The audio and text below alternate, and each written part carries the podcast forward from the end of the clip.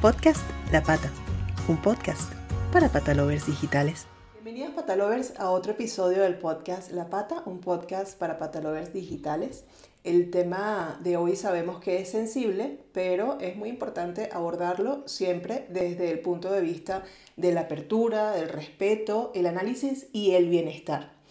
Intentaremos contestar a la pregunta de si las razas de moda representan un riesgo para el bienestar de los perros. Para ello nos acompañan pues nuestros amigos del Educador. Eh, nos acompaña Fran Murillo del Educador León y Gonzalo Trigo del Educador Granada, como siempre. ¿Cómo están? Muy buenas, encantado de estar por aquí. A ver, que nos pisamos, que nos saludamos a la vez. Nada, muy bien, muy bien por aquí a otro episodio. Encantados, razas eh, de moda para perros y su bienestar. Cuidado, porque vamos a pisar terreno pantanoso hoy. Sí, sí, sin duda. Pero bueno, el terreno pantanoso siempre nos ha gustado, así que adelante. Vamos al día entonces. Antes de empezar, como siempre, recuerda suscribirte a nuestro canal de YouTube. Si te resulta útil el episodio, que seguro va a ser así, pues dale me gusta, comenta, comparte. Y si nos escuchas en Spotify o Apple Podcast, pues dale y, guárdanos para que siempre estés al día con todos estos contenidos. Eh, hablemos entonces de si las razas de moda representan un riesgo para el bienestar de los perros. Empiezo con un ejemplo de actualidad eh, que seguro habrán visto por ahí. Igual ya luego cuando entren eh, y Fran a hablar, pues no tienen que ceñirse a este ejemplo. Yo nada más pues lo, digo porque ahora ha habido bastantes noticias en torno al tema a nivel mundial. Y em, voy entonces al caso. Hablo de un titular específicamente que tengo acá que dice el bulldog francés eh, fue la raza más popular en Estados Unidos en 2022 y los veterinarios están preocupados. Este, este es un titular ¿no? de uno de los tantos medios, este caso es Diario Veterinario, que se, que, que se han hecho eco de toda esta popularidad de este perro en Estados Unidos. Hablamos del peligro que puede representar para la ya deteriorada salud de razas braquicefálicas, que lo hemos hablado aquí, como el bulldog francés, porque al hacerse populares su demanda aumenta, eh, al igual que todo tipo de cría indiscriminada eh, y de comercialización inescrupulosa. Esto es tan solo alguna de las cositas por ahí, ¿no? Solo por cerrar el ejemplo, mencionaré de hecho un par de flagelos relacionados que, he leído eh, durante este año, justo también en Estados Unidos, Em, y que se sigue viviendo ahorita, en 2023, no es que quedó en 2022. Eh, hablamos de contrabando, hablamos de robos de, de bulldog franceses por el precio tan elevado que, al que los venden, ¿no? Y la cría indiscriminada, por supuesto. Entonces, eh, les pregunto a los dos y que empiece el que quiera o si nos lancen la moneda. Em, eh, ¿Las razas de moda realmente representan un riesgo para el bienestar de los perros? Venga, Fran, te dejo empezar a ti.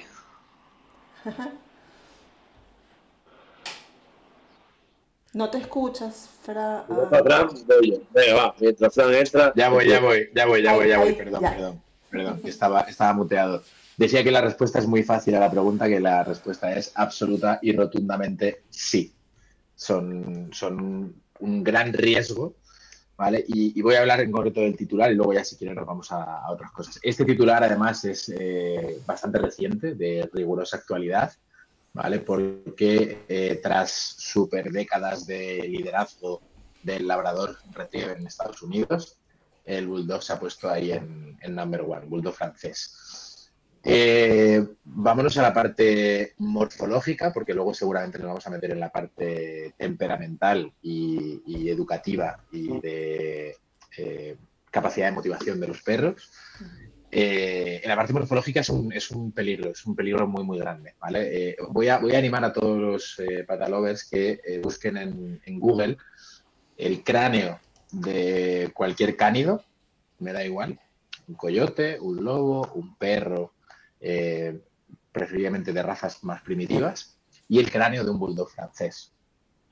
Y eh, se van a dar cuenta de lo que, ha ido, sucediendo con ese cráneo, ¿no? Y cómo hemos ido eh, modificando ese cráneo hasta obtener el cráneo de un bulldog francés y de las razas braquicéfalas en general, boxers, bulldog ingleses, etcétera, ¿no?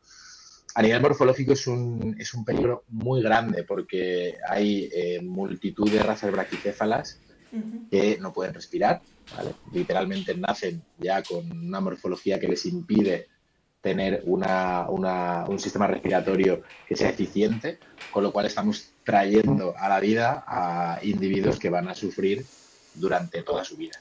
¿vale? Entonces, si podemos hablar de la cría indiscriminada y de lo que morfológicamente eso genera en, las razas. Por tanto, eh, es, preocupante. A los veterinarios les preocupa, a los educadores nos preocupa y nos debería de preocupar a, toda la sociedad. Eh, donde ponemos bulldog francés, también podemos poner problemas, por ejemplo, con los bull terrier, ¿vale? Y con esos cráneos completamente eh, deformados que hemos creado en, en los bull terrier y no solamente eso, sino problemas, por ejemplo, lo digo para catálogos que quieran buscar ahí en, en, YouTube o en Google, el transing que está asociado a, a problema, a la falta de un neurotransmisor concreto en, en el caso de los Bull Terrier. Transing es un comportamiento muy determinado, vale que lo busquen, lo dejo ahí en, en, su agenda de búsqueda de cosas interesantes, y está asociado a la falta de un neurotransmisor concreta, concreta que eh, genera conductas aberrantes y asociado, por supuesto, a la endogamia que se ha tenido que realizar con el Bull Terrier para eh, conseguir ese cráneo tan, tan deforme. ¿no? Por tanto, sí, sí, eh, por hablar un poco de tu titular y por enfocar un poquito esto en la parte morfológica, sin duda es un grandísimo riesgo en las razas de moda eh, para el bienestar de los perros. Sí, Gonza. Pues yo creo que Fran ha contestado desde un principio suficientemente rotundo, ¿vale? Eh, y tratamos de, completar un poco este tema, sobre todo a la hora de poner en, de poner en valor el tema de la selección de las razas y de, a la hora de elegir un perro. Evidentemente somos productos del capitalismo, somos productos sociales, eh, todo el rato estamos recibiendo información a una velocidad increíble y todo lo que vemos nos genera un deseo lo que ves es lo que se desea, como tú bien dices. Mientras más hay, esa moda más se demanda y, y de esa preocupación ¿no? que decía veterinario en Estados Unidos con respecto a, al tema de que haya tanto no tanto perro braquicéfalo como es el tema del bulldog francés ahí en, esa sociedad. Entonces, bueno, aquí en España también eh, ha pasado ¿no? y sigue siendo una raza bastante, bastante de moda. No, no tengo los datos, pero supongo que tiene que estar dentro del top 10 en razas, sin ninguna duda. Yo apostaría por ahí. Y, y bueno, claro que puede ser un problema porque al final lo que se están seleccionando son perros con un componente que no se debería seleccionar. Es decir, eh, cuando a la hora de seleccionar perros, desde mi punto de vista, no se debería seleccionar jamás la morfología. Nunca, jamás la belleza, nunca. La belleza tiene que primar. Los perros están por nosotros, nosotros, desde siempre, históricamente, por su funcionalidad. Es decir, porque en un principio han sido perros que nos han ayudado en la caza, nos han ayudado en el trabajo, de alguna manera o de otra. Y ahí se han venido la selección de las razas. Entonces, a partir de ahí, ¿qué ha pasado? Porque se han seleccionado perros ya no por su funcionalidad, sino por su eh, estética. Evidentemente tampoco podemos considerar a los perros como una pura herramienta, pero el origen de las razas del perro en sí mismo ha sido como un, compañero, ¿vale? Ayudante en diferentes labores. Entonces, eh, ¿qué pasa? Porque al haber perdido ese foco a través de la modernización de la sociedad, a través de la publicidad bestial que existe en todo, eh, y de la creación de deseos continuos por parte del sistema económico mundial en cada uno de nosotros, al final ha convertido a los perros en un complemento más. ¿Vale? Entonces, en lo que hablamos en otro capítulo, ¿no? En por qué voy a tener un perro, es porque quiero un complemento o porque realmente eh, lo que quiero compartir la vida con un individuo que puede complementarme y yo puedo complementarle. Esa sería la gran pregunta. Entonces, claro, teniendo en cuenta que si se seleccionan los perros por criterios estéticos, supone un problema para los perros, rotundamente sí. Solo hay dos criterios que tienen sentido a la hora de poder eh, seleccionar perros, y es la salud y el carácter. Ya está. Es decir, eso es en cuanto por lo menos, por lo menos a perros de familia. Y después sería salud, carácter y habilidades o destrezas en cuanto a perros de trabajo. Pero serían un poco esas las variables. Entonces, lo demás, yo que sé, ¿quién piensa que su hijo es feo? Nadie. Hasta el niño más, hasta el bebé más feo que hayamos visto en nuestra vida, sus padres consideran que es guapo. Pues igual para los perros. ¿Quién va a pensar que su... Ay, te congelaste. Bueno, si no, no pensamos nunca que son feos. Bueno, ahí está. Vamos a esperar, eh, igual eh, vamos hablando un poco de lo que estaba diciendo, comentando Gonza, mientras que puede volver a conectarse. Y, mm, y sí, eh, evidentemente es, es, un tema, es un tema preocupante elegir a los perros por su físico. de hecho, pues, pues de ahí mucho viene todo este tema de la popularidad y lo que, lo que mencionamos como, como hecho noticioso al principio de, Estados Unidos. Y allí, eh, aquí está, que me está escribiendo Gonza, dice, ah, sí, tuvo otro problema, vamos a ver, vamos a dejar igual ahí el, cuadrito, yo le pongo una foto linda de Gonza, mientras. Em, y, y hay, hay, cosas muy, muy, muy, muy, mucho más graves todavía. Yo por lo menos leí eh, también hace como, me parece que fue hace un mes, leí una noticia eh, que, que, hablaba de un contrabando de bulldog francés a, a, de bulldog franceses a Estados Unidos eh, por vía aérea. Y entonces se encontraron los perros en súper mal estado, cachorros, y muchos de ellos eh, murieron, ¿no? Entonces dices, wow, eh, todo el mal que podemos hacerle a una especie, a una raza, eh, ya no solo por, por tema, por tema de, de, su mismo devenimiento morfológico y todo, sino luego también de, de, los que están ahora, como, como si fuera, es como si fuera una fábrica, o sea, los producimos como en, como en, en, en lotes y ya luego como, como si fuera cosas, ¿no? Básicamente.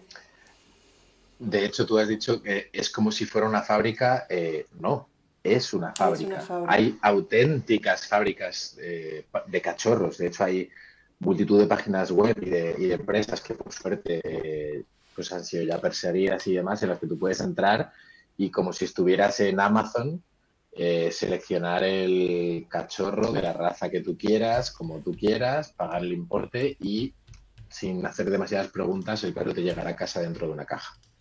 Mm, ¿Vale? Entonces, evidentemente, lo que hay lo que hay ahí detrás es eh, pues, un, interés económico muy grande y una, auténtica fábrica para cachorros, en las que además eh, los, progenitores y sobre todo las, mamás en este caso, las, mamás gestantes y procreadoras, eh, acaban con muy, muy, muy, con muchos problemas de, de salud, ¿vale? Y bueno, no mencionar la cantidad de problemas y de muertes y de problemas de bienestar animal que están asociados a estas fábricas. Sí, es así. Eh, eh, Gonza, ya estás adentro de nuevo, ya, ya, te, ya, te ves. Que mientras, mientras voy a poner una foto, te prometo que bonita tu vida, pero ahorita ya te ves de nuevo. Eh, nada, completamos, completamos un poquito lo que estabas conversando. Em, hablando precisamente de, esto en que se ha convertido eh, la cría indiscriminada y el negocio de las razas, ¿no? Y, yo mencioné alguna noticia que leí hace un mes eh, que hablaba de un contrabando de, bulldogs franceses a Estados Unidos por vía aérea y en la bodega, aparte que estaban en súper mal estado, eh, un montón de cachorritos murieron. Entonces, Fran me decía, sí, en efecto es una fábrica, o sea, en esto, en esto se ha convertido, ¿no? Sí, claro, sí, es que al final eh, no es algo nuevo, ¿no? Si lo hacemos con las personas ya, imagínate con los perros. Entonces, bueno, pues vuelvo, yo vuelvo a rectificar un poco el, bueno, pues la conciencia personal de cada uno, ¿no? Y un poco los valores a la hora de, de, de ser responsables de una vida, porque al final tener un perro no deja de ser ser responsables de una vida. Entonces, eh, no de un ser inerte, no es un bolso, no es un complemento.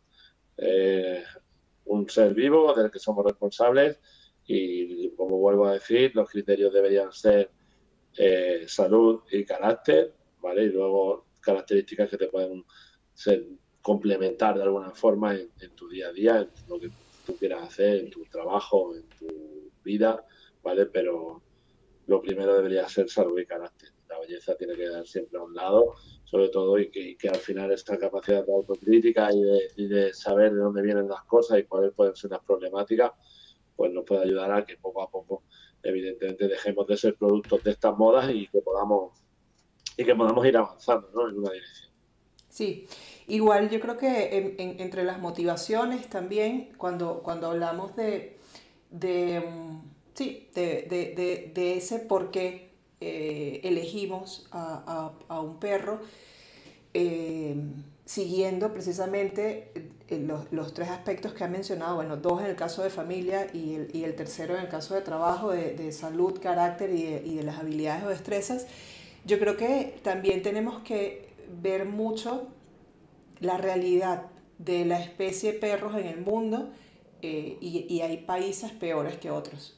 y, tenemos que ver eh, la realidad del maltrato, la realidad del abandono. Entonces también tiene que movernos, ¿por qué no? Ese, ese tema altruista de querer ayudar, de querer, porque hay, hay perros que no nacen con, con, nada de suerte y que al principio pues se las ven con, con canallas, con personas que son terribles eh, y, que, y que hacen de su vida un verdadero calvario y luego buscan un hogar. Entonces eso también, también tiene que movernos, no solamente el tema de, ay, quiero tener un compañero, sino también, ¿por qué no? ¿Por qué, ¿Por qué no podemos ayudar? ¿Por qué no podemos decir, tanto perro que hay sin hogar, tanto perro que hay maltratado, ¿por qué no podemos nosotros, nosotros también pues buscar ayudar un poco? y adoptar es una vía. Eh, eh, y, al final no tiene que ser esa, pero, pero que también están ahí, ¿no? Hay cantidad de perritos que no pudieron venir al mundo y que están allí.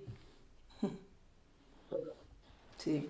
Pues eh, yo, quiero como cerrar el tema del, justamente con lo que entramos del, del, bulldog francés, porque también yo entiendo, y como bien lo mencionaste, Gonza, pues en España también es muy popular esta raza. Yo creo que hablamos de un tema también bastante global Mm, como siempre, creo que nunca buscamos que, se sientan eh, ni, culpables, ni sientan tampoco ningún tipo de reproche quienes tengan a un bulldogcito francés en casa, eso es importante decirlo, pero sí quisiera, si de alguna forma ustedes como profesionales eh, ven métodos, ven eh, mejores prácticas que podamos emprender, desde nosotros hasta, hasta quienes están más arriba, ¿no? Siempre, pero eh, desde nosotros mismos, ¿qué cosas podemos hacer? Eh, porque yo entiendo que estas razas específicamente, por los temas morfológicos que tienen y a los que los hemos sometido, yo entiendo que en algún momento pues ya va a ser irreparable el daño, ¿cierto? O entiendo que incluso puede que en algún momento pues ya no, ya no existan como existen hoy en día. ¿Qué podemos hacer para, para un poquito mitigar esto o, o, ayudarles, no? Bueno, al final eh, ahí es donde entra un poco lo que hablábamos del tema de, la autocrítica. Entiendo que todo el mundo tenemos derecho a poder eh, pues, compartir nuestra vida con, el perro que queramos ¿vale? Sí que si te gusta algún tipo de estos tipos de razas que pueden tener pues problemas de salud, problemas de carácter por su mala selección eh, y te va a tocar convivir con ellos, eh, por lo menos asegúrate, si tu decisión es firme en que vas a seguir eh, queriendo tener esa raza, pues asegúrate que de donde vas a buscar esos individuos, pues los padres tengan unas pruebas de salud, ¿vale? Asegúrate de que el carácter un carácter que se adapta a ti, que es sociable, tanto los padres, y pon esa parte previa de investigación, no simplemente pongas un, un, ratito en Google buscando mil anuncios, eh, se busca X raza, ¿vale? Sino que, vaya un poquito más allá. Más, más allá de eso, mira, por ejemplo, ¿no? yo cuento ahora un poco eh, la experiencia. Ahora yo voy a tener una camada con, con Lili, con una de mis perras, eh, border collie de líneas de pastoreo y, y todavía no se ha quedado ni en cero ni nada, pero ya la perra tiene hechas las pruebas genéticas, las placas de, codro, de cadera. La perra después a nivel de carácter es súper segura, no tiene problemas con perros, con personas ni nada. Y el perro con el que vamos a hacer la monta, igual, tiene todas las pruebas hechas a nivel de, genética, a nivel de cadera, de ojo, eh, un perro con un carácter excepcional. Y sé que es muy difícil muy difícil que esos perros no vayan a tener una buena vida, sea donde seas, porque son perros que están sanos, que tienen un carácter espectacular, sabemos de dónde vienen y, después también sabemos un poco las cualidades que estamos buscando eh, de ellos y, entonces me quedo muy tranquilo. Yo también, como por mi parte, en este caso, como el, padre de, la camada, por decir de alguna forma, eh, voy muy tranquilo. Sé que va a salir algo que no va a dar problemas, que va a estar bien a nivel de salud, a nivel de carácter, a nivel de, de, habilidades concretas que queramos buscar en este tipo de perros. Y, pero incluso así, ya tengo, ya sé antes de que todo eso, con quién se van a quedar esos perros.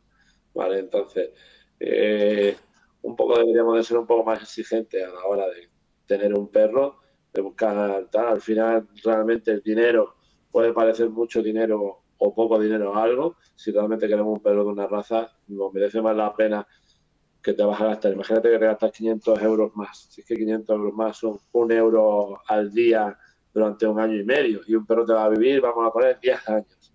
¿Vale? ¿Qué te va a costar eso? 10 céntimos al día durante toda tu vida no, es algo representativo. ¿Vale? Lo mismo te merece la pena, pues investigar, ser, una persona pues que, tenga clara que la información, que de dónde viene, a dónde va, cuáles son sus capacidades, cuáles son su, cómo, su nivel de salud, ¿vale? Y, creo que hay por ahí un poco lo que está en nuestra mano. Vale. Mucho más. Sí. Sobre todo si, si, si estamos claros y queremos un perro de raza, eso, el tema de no, no escatimar. Eh, que muchas veces uno dice, ay, por ahorrarme tanto, como tú sacaste la cuenta perfectamente ahorita, entonces me voy con, con este que en, en, cualquier plataforma me está vendiendo al, al, perro, pero en realidad, pues normalmente suelen ser productos de crías indiscriminadas, ¿no? Entonces ahí ya... ya... con respecto a eso, te digo, un ejemplo concreto que no ha venido a la escuela hace nada. Nos vino una chica con un cachorro de golden de tres meses y medio que ya tenía displasia de cadera. Me preguntó, ¿dónde has comprado el anuncio? vale, venía el anuncio. Es que. Sí. Has gastado un dinero por un perro, tú quieres un Golden, me parece bien. Al final ya vas a tener un perro enfermo desde los tres meses y medio toda su vida. Sí. Realmente te has ahorrado dinero. Vamos al plano ya no, no, no. Eh, moral. No vamos al plano económico. Realmente te está costando el dinero y te lo va a costar. Y, y, desde el punto de vista económico y desde el punto de vista ético y moral, eh, pues mi falta de criterio hace que se críen perros que con tres meses y medio ya arrastran problemas físicos. Y es que eso no, no tiene sentido. No, es muy delicado. Sí, eh, yo creo que ahorita es, es momento para avanzar. Yo, yo les tenía, eh, porque, porque sé que además los dos tienen, y, y bueno, hablamos en el episodio pasado también eh, de lo que estás haciendo allá en Granada con los grupos de pastoreo y todo. Y yo voy a hablar de otra raza de moda, eh, y en este caso es el Border Collie. Yo aquí eh, me atreví, me tomé el atrevimiento de, ah, voy a hacer una cita de una publicación que hizo uno de los, de los patalovers en, en su red social, que es justamente arroba un border collie cualquiera, es una red social muy bonita, y ellos aprenden mucho, ¿no? Día a día con su border collie y, con los educadores con los que trabajan y todo. Y me pareció, eso lo publicó hace poco, eh, muy pertinente para este episodio. Entonces voy a citarlo, evidentemente tiene, eh, es, es, un enfoque muy personal, pero me parece que hay mucho que rescatar a nivel de reflexión de esto y de ahí les doy pie a ustedes para que conversen en torno al tema. Dice, em, los border collie están de moda creo que se desconectó otra vez. Sí, se desconectó otra vez. Justo cuando vamos a hablar de los border collies, ¿ves? no pasa nada, aquí tenemos, un, tenemos una gran representante de los Border Collie, luego la enseño. Sí, ya, ya dice que, que, terminemos nosotros. Sí, es una belleza, está por ahí. Eh, lo que voy a hacer es... Eh, bueno, voy a dejarla esto igual y ya después yo lo organizo. Ok, entonces leo la cita. Frank dice, los Border Collie están de modas, de moda, perdón. Es un hecho cuando nosotros cogimos a Oreo, que es como se llama el Border Collie, Aureo, perdón, y es que lo digo, lo digo en venezolano, se me escapa. Empezamos a ver eh, border, collies, eh, border collies por todos sitios. ¿Cómo era posible? ¿Nos habíamos fijado hasta el momento? ¿No nos habíamos fijado? ¿O había algo más que estaba pasando? Entonces dice, el caso es que, como sabéis, eh, los que lleváis por aquí más tiempo, la infancia de Oreo fue bastante difícil, era desconfiado, terco, hiperactivo, ladraba cualquier sonido que oyera en el vecindario. ¿Cómo podía ser si teníamos lo que se suponía la raza de perro más inteligente? Tras muchas horas, días, meses de trabajo con él, dos adiestradores eh, salir a correr a diario, está describiendo todo lo que hicieron, ¿no? Salir a correr a diario con él, eh, por fin alcanzamos un equilibrio. Y es que la raza de perros, y vuelvo a poner entre comillas, más inteligente, supone más trabajo, y no solo físico, sino también mental para sus humanos que otros peludos. En nuestra zona hemos sabido, y esto aquí empieza lo delicado, hemos sabido de dos peludos que sus humanos han cedido a protectoras con 6 y 8 meses eh, cuando los border collies empiezan a mostrar sus características eh, más, eh, ella dice negativas, entonces habla de que son obsesivos, tercos, hipersensibles, asustadizos, destrozones y sobre todo muy activos. No han sabido valorar la lealtad, la fidelidad y complicidad, su capacidad de obediencia y aprendizaje, su inteligencia y sobre todo su nobleza. Pero sobre todo, no han sabido formarse para dar a su amigo lo que éste necesita. Acogemos, adoptamos o compramos perros sin pararnos en pensar si seremos capaces de estar a la altura y no al revés. Y simplemente nos fijamos en su belleza, en la moda o en lo que vemos en internet acerca de ellos. Y luego acaban muchos abandonados, cedidos y solos, convirtiendo al Border Collie en una de las razas de perro más abandonadas junto con sus primos los pastores australianos. Con el tiempo, con paciencia y entendimiento, las demandas de vuestros peludos lograréis llegar al equilibrio. Esta es la cita. Muy bonita, muy bonita, muy completa. Eh, yo voy, voy, a, voy, a, hacerlo más técnico, voy a hacerlo más, eh, más sencillo y más, y más al grano. Eh, todo esto que ha dicho mm, lo, suscribo tal cual, ¿vale? Pero lo suscribo y, hay que dar unas, una serie de explicaciones, creo que para, para que la gente lo entienda, ¿vale? El, el, por qué pasa esto y el, por qué se denuncia este tipo de situaciones. El Border Collie es, es una raza que nosotros, como humanos, ¿vale? hemos seleccionado, potenciado y exacerbado unas características muy concretas, muy específicas. En concreto, en el caso del Border Collie, Si nos fijamos en la secuencia de caza, ¿vale? De venteo, rastreo, acecho, persecución, presa, cobro y consumo final, el Border Collie lo que hemos exacerbado es ese acecho y persecución. Entonces, hemos eh, generado animales muy sensibles a nivel auditivo, muy sensibles a nivel visual, ¿vale? Y los hemos hecho nosotros, es decir, nadie, nadie ha llegado aquí y nos ha puesto, ahora os vais a fastidiar todos los humanos que os voy a traer el border collie súper sensible, ¿no? Nosotros lo queremos, ¿vale? ¿Qué queremos? Queremos que aprendan muy rápido, que lo hagan todo a la primera, que con que le diga cualquier cosa enseguida eh, tenga esa sensibilidad, ese tacto para leerme y para entenderme, ¿vale? Y todo eso, un Border Collie es capaz de hacerlo precisamente por las sensibilidades tan altas, ¿vale? Que hemos seleccionado nosotros como humanos, ¿vale? También queremos que se tumben a 400 metros de distancia con oír un silbato. Queremos que manejen cualquier movimiento de un rebaño de más de mil ovejas.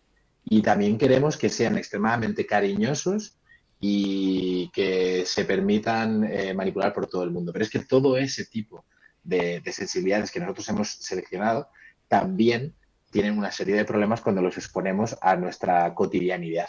Y nuestra cotidianidad incluye coches que pasan muy rápido, ambulancias que suenan muy fuerte, personas muy invasivas, niños que corren en patinete. Por tanto, eh, hacer un, balance y mezclar esas dos cosas genera problemas. Es muy sencillo porque es, mezclar eh, gasolina y fuego. Es así de sencillo. ¿Vale? ¿Qué va a pasar? Que va a explotar. ¿Significa esto que entonces eh, hay que tener mucho cuidado con los Border Collie? No exactamente. Significa que tienes que tener en cuenta qué tipo de raza es el Border Collie, para qué hemos seleccionado y exacerbado ciertas conductas en esta raza y si se adapta o no se adapta a tus necesidades, a tu tipo de vida y a tus capacidades, ¿vale? Como, como ser humano. Comentábamos en el episodio pasado, conozco a muchos profesionales que todavía se creen incapaces de introducir un border collie de líneas de trabajo en su, en su familia o en su equipo de trabajo, porque no se ven preparados. Y no dejamos de ver gente en casa que selecciona y compra un border collie como si fuera Amazon. Y luego llega y es que el Border Collie, fíjate lo que decía, ¿no? El, es que son destrozones, ladran, es que reaccionan a estímulos, además son miedosos, son súper sensibles. Cuando ven una bolsa por la calle, eh, parece que se les fuera a acabar el mundo, ¿no? Entonces, ¿qué decir? Pues que hemos seleccionado al Border Collie para hacer eso, para hacer exactamente eso. Por tanto, simplemente lo que hay que hacer es tener un buen filtro a la hora de, eh, de, tener un, un Border Collie en casa. ¿Vale? Mira, os la voy a enseñar. Está aquí tumbadita, mira, ven. Ahí opa, ven. ¿Vale? un ella es una border collie de este trabajo, ¿vale? Ya tiene 10 añitos. Mira, y hola por ahí. Hola. Hola. y ella lleva muchos años trabajando, ¿vale? Que la despertaba la pobre que estaba aquí más a gusto. Súper tranquila, ella. Claro, es que la acabo de despertar ahora mismo, estaba, estaba dormidita. Entonces, ella ha trabajado muchísimo conmigo, es una perra muy estimulada, es una perra con muchas necesidades a nivel de estimulación, es decir, extremadamente predispuestos a mirarte, a pedirte cosas, a cualquier movimiento que tú hagas y extremadamente sensibles a cualquier cosa que pase en el entorno. Entonces, eso que, decía, ¿no? Del Border Collie aprende súper rápido y es el Ferrari de los perros a nivel de aprendizaje, Stanley Corell lo dijo en su libro, eh, está asociado precisamente a esas sensibilidades y a esa lectura tan rápida que tiene el border del entorno. ¿Vale? Porque tiene unas sensibilidades súper altas. Sí, hablando de eso ya va que Chip me está pidiendo entrar. Es decir, está llorando afuera de la puerta. Él me pidió salir hace un ratito y ahora, miren, él también. Ahora está diciendo mi, claro. mi transportín. Ahí está. Mira, qué gusto. Ay, mira qué gusto. y viendo la cámara siempre. No, es que es, que es así. Él, también, ahorita que mencionabas como cosas del, del Border Collie, eh, claro, cada individuo es diferente, y, pero también las características son, son finitas, así que pues eh, varios grupos de razas de perros pueden tener características también que, que, coincidan. Y Chip tiene esa parte que decías de, claro, de, de que él él viene a ti, te mira y te dice exactamente lo que necesita. O sea, si quiero salir, si quiero, mira, si quiero hablar, si quiero, si, si quiero, si estoy aburrido, lo que sea. Y él lo hace llorando. Él te mira y hace, uh, uh, uh", y ya. sí, tú también quieres hablar. Em, bueno, eh, eso a mí, me parece súper interesante eh, con, el tema del, del, del Border Collie como otra raza de moda eh, yo creo que el, mayor llamado a, la reflexión que, o, a, que concienciemos que, que puedo hacer es, está de anteojito. O sea, ¿cómo es posible que la raza, una de las razas más de moda ahora, sea una de las principales que conseguimos en las protectoras? que dice, porque ahí mencionó el, el, también me gustó mucho cuando habla de ¿Qué, posibilidades hay de que en tu cuadra durante un mismo año conozcas a dos cachorros de border collies de familias diferentes que lo han cedido a protectoras? Eso ya te habla de una estadística que es abrumadora y que, y que es aterradora además. Entonces, a ver, tenemos que concienciar un poco y entender que no es una moda, no es que es un perro súper inteligente, entonces quiere decir que va a hacer todo lo que yo le diga que haga y va a aprender todos los trucos y va a estar callado y atento a cada momento. Y no es que es un perro hermoso, que evidentemente lo es, pero todos los perros son hermosos, también lo mencionábamos antes. Entonces yo creo que hay que ponerle un freno a todo eso, ¿no? Sin duda, sin duda. Mira, eh, yo no, quería cerrar el episodio, perdona que, te dé aquí el, giro radical, Gaby. Tranqui, tranqui. Pero no quería, no quería cerrar este episodio sin eh, comentar una estadística de la Real Sociedad Canina de España sobre las 10 razas eh, más, más comunes en, en, 2021, ya que hablamos de razas de moda. Me gusta, sí. mira, hablamos de, por este orden además, en España las razas más comunes son pastor alemán, setter inglés, labrador, caniche, chihuahua. El siguiente, el siguiente punto está el golden retriever, en el séptimo puesto bichón maltés, octavo para el pomeranian, nueve para el perro de agua, única raza autóctona de España, y en el décimo el schnauzer, ¿vale? Entonces, ¿cuál es la lectura? Si hacemos una lectura rápida de estas razas, vemos que cuatro de ellas, ¿vale? En concreto cuatro, están ahí por su morfología, por su estética. El chihuahua, el caniche, el pomerania y, si no me falla la memoria, el schnauzer, a ver, sí, el schnauzer por la comodidad, ¿vale? De, que son chiquititos, schnauzer miniatura hablamos, ¿vale? El resto, pastor alemán, labrador, golden, el, perro de agua, son todo perros de... El setter, son todo perros con una línea muy marcada de trabajo. Es decir, son perros en los que esa secuencia de caza de la que hablamos, de la cual se exacerban ciertas conductas, está muy marcada una de esas conductas, ¿vale? Es decir, son perros con una proyección funcional muy grande. Entonces, a nivel de temperamento, también es muy importante tener en cuenta que vas a ver pastores alemanes haciendo maravillas. Haciendo maravillas. En la televisión y es eh, haciendo maravillas en la televisión, eh, con las unidades de policía, en centros de educación canina y en el Mundial de Obediencia. Y todas estas razas con ese potencial funcional, ¿vale? vas a ver, digamos, toda esa parte buena, bonita, motivadora, eh, que te gusta, un, perro 10. Pero todos ellos, todos, y cuando digo todos, son todos, tienen una exacerbación de una de esas conductas de la secuencia de caza y tienen una intensificación de esos comportamientos. ¿vale? Eh, es por eso por lo que trabajamos eh, con ellos en determinados áreas de trabajo en el mundo del perro. Por tanto, tienes que tener en cuenta también que van a venir con ciertas características que te van a impedir, si no tienes las capacidades adecuadas, el llevar ese potencial al máximo. Un border collie es un bicho que si no lo entiendes muy bien, vas a tener problemas sin duda. Un malinois es un bicho que si no lo entiendes muy bien, vas a tener muchos problemas, ¿vale? Y así puedo seguir con una lista muy grande, ¿vale? Nombrar estas razas ha sido un, punto. Mira, por dar un, punto autóctono, la semana pasada hablamos de Granada, esta vamos a hablar de León. El León, hace ya 3, 4 años, eh, el Carea leonés era un grupo étnico, no era considerado raza por la Real Sociedad Canina de España. Y hace ya unos años, ¿vale? Se le consideró eh, raza, ¿vale? Se llama perro de pastor leonés o perro de Carea leonés. Hay una cosa muy buena en relación al Carea leonés ahora ya se la considera la raza y el león eh, está creciendo, ¿no? Eh, hay una cosa buena entre comillas, es decir, es un perro que es extremadamente especial, muy, muy, muy especial, con unas características muy específicas y con un temperamento muy específico, que es que con el cariño leonés, quizá por, la labor divulgativa de la, de la canina de león, eh, se ha explicado a todo el mundo que no es un perro para prácticamente nadie.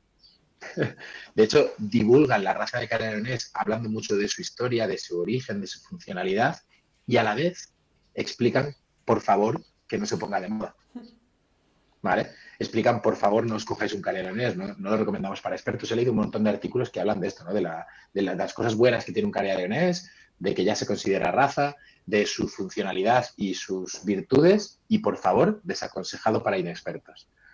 Con lo cual, es una cosa buena porque estamos haciendo una labor divulgativa de una raza muy interesante que además se preserva y se, y se mantiene esa raza en, la línea en la que ha venido todos estos siglos atrás con los pastores en, la montaña leonesa y a la vez también se informa a la gente de, oye, un perro de carea es un perro además que puede mostrarse huraño, es muy, muy de su núcleo familiar, son extremadamente ladradores, súper sólidos en su temperamento.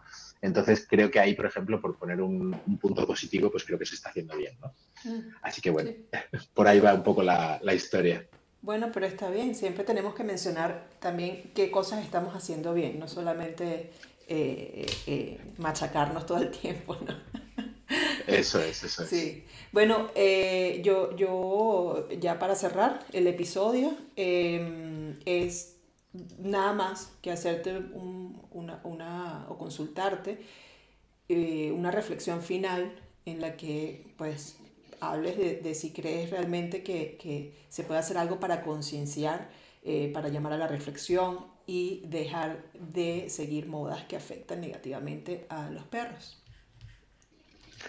Es que literalmente yo voy a, voy a ser un poco drástico con lo que voy a decir, pero creo que hay que dejar de comprar eh, ciertas razas, literalmente.